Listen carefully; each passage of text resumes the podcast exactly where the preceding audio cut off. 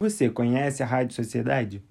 A Rádio Sociedade foi a primeira emissora de rádio do Brasil, criada em 20 de abril de 1923, na cidade do Rio de Janeiro, que era a capital do país na época. E ela tinha o propósito de ser um veículo de comunicação educativo, cultural e artístico.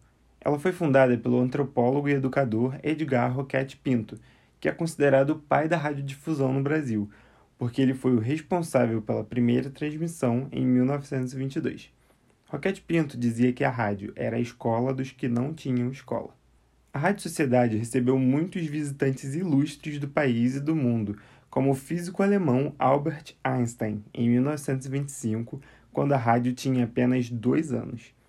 O convite a Einstein foi feito pelo próprio Roquete Pinto, e o cientista discursou em alemão sobre a importância dos meios de comunicação para o conhecimento científico e fez um apelo pela paz no mundo.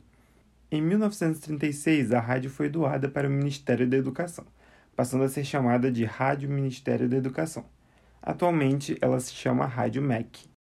Para comemorar os 100 anos de criação da emissora, o Instituto Nacional de Comunicação Pública da Ciência e Tecnologia, a Casa de Oswaldo Cruz e a Casa da Ciência da Universidade Federal do Rio de Janeiro se uniram e estão realizando a exposição Rádio Sociedade 100 anos de rádio no Brasil contando com imagens e objetos históricos, a mostra é uma viagem no tempo pelo caminho que a rádio trilhou até chegar nos dias de hoje, contando com atividades educativas e interativas.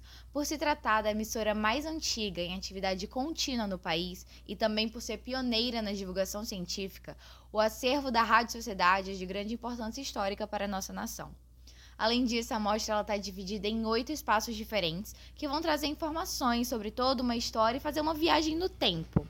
Além de ter um espaço onde dá para simular um estúdio de rádio. Então, para aqueles que se sentirem à vontade de gravar, de ficar na frente do microfone, é possível você ter essa experiência.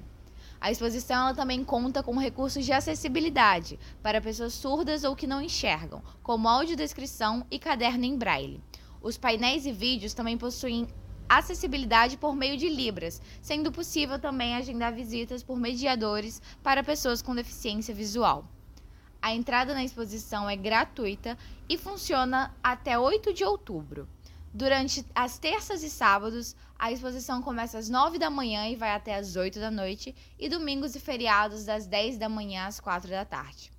Professores podem agendar visitas para suas turmas e durante a exposição, a editora UFRJ oferece 50% de descontos em seus livros. A Casa da Ciência está localizada na rua Lauro Miller, número 3, em Botafogo. Reportagem por Alessandra Holanda e Yuri Machado.